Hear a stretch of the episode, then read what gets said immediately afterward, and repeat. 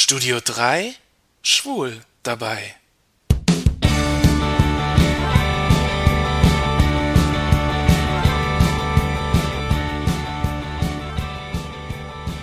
In den 80er Jahren war das Studio 3 nicht mehr als ein Name, eine Idee, ein imaginäres Radiostudio. Vor 20 Jahren malte ich den Namen Studio 3 auf die Musikkassetten für meinen Walkman. Vor 20 Jahren war ich noch nicht schwul dabei. Damals war ich in der Pubertät. Dass ich schwul bin, das wusste ich damals schon. Aber darüber reden, so wie heute, das konnte ich nicht. Vor 20 Jahren entstand gerade erst so etwas wie ein schwules Selbstverständnis. Und in der Öffentlichkeit sorgte ein schwuler Kuss im Fernsehen für Aufregung. Damals gab es auch noch zwei deutsche Staaten. Weder in der BRD noch in der DDR war es jedoch für die Schwulen einfach. Nach dem Krieg waren in beiden deutschen Staaten nach dem Paragraphen 175 homosexuelle Handlungen strafbar. In der Bundesrepublik zum Beispiel wurden so über 50.000 Männer verurteilt. Im Laufe der Jahre wurde das Gesetz in beiden Staaten entschärft. Das Schutzalter, bis zu welchem solche Taten strafbar sind, wurde zuerst auf 21 Jahre und dann auf 18 Jahre gesenkt. Dabei war die DDR immer ein bisschen schneller als die Bundesrepublik. Schließlich abgeschafft wurde der Paragraph 175 in der DDR 1989, in Gesamtdeutschland schließlich erst 1994. Die Wiedervereinigung hat uns somit auch schnell die Abschaffung des Paragraphen 175 gebracht. Wir können also dankbar sein, dass wir mittlerweile frei unsere Sexualität ausleben können. Die frühe Streichung der schwulenfeindlichen Paragraphen in der DDR hatte aber nicht zur Folge, dass Schwule und Lesben mehr akzeptiert waren als im Westen. Im Osten wie im Westen gab es wenig Toleranz von Seiten der Bevölkerung. Schwulsein galt in der sozialistischen Gesellschaft als Tabuthema.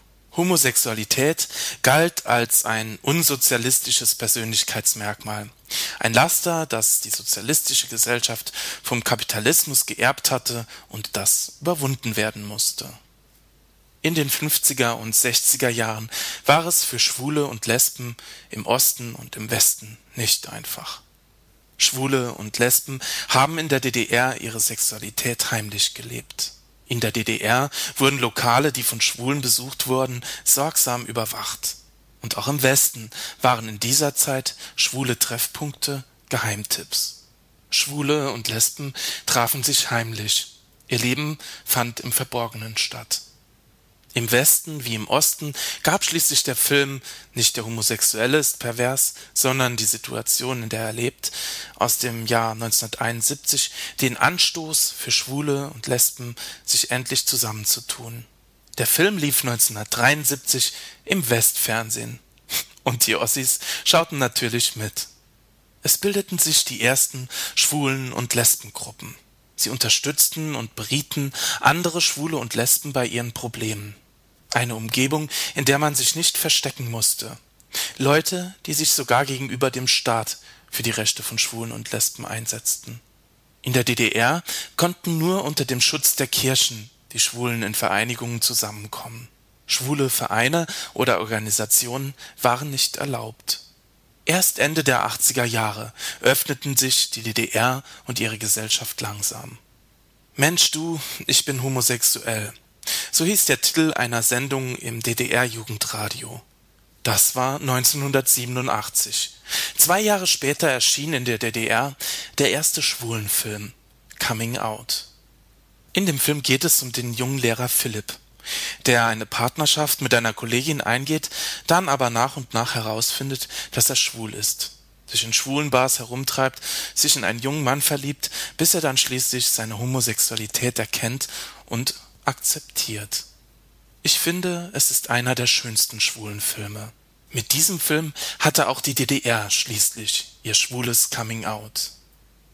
Was für die einen nach wie vor der Weg in ein selbstbewusstes, schwules Leben ist, das war für die Bürger der DDR damals der Weg in die Freiheit.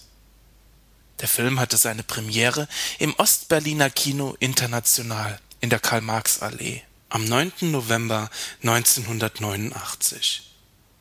In dieser Nacht konnten die Premierenbesucher des Kinos International nicht ahnen, was draußen vorging, als sie im Film saßen.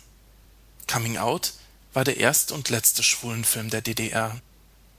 Als die Leute aus dem Kino kamen, war ganz Berlin auf den Beinen. Die Mauer war auf.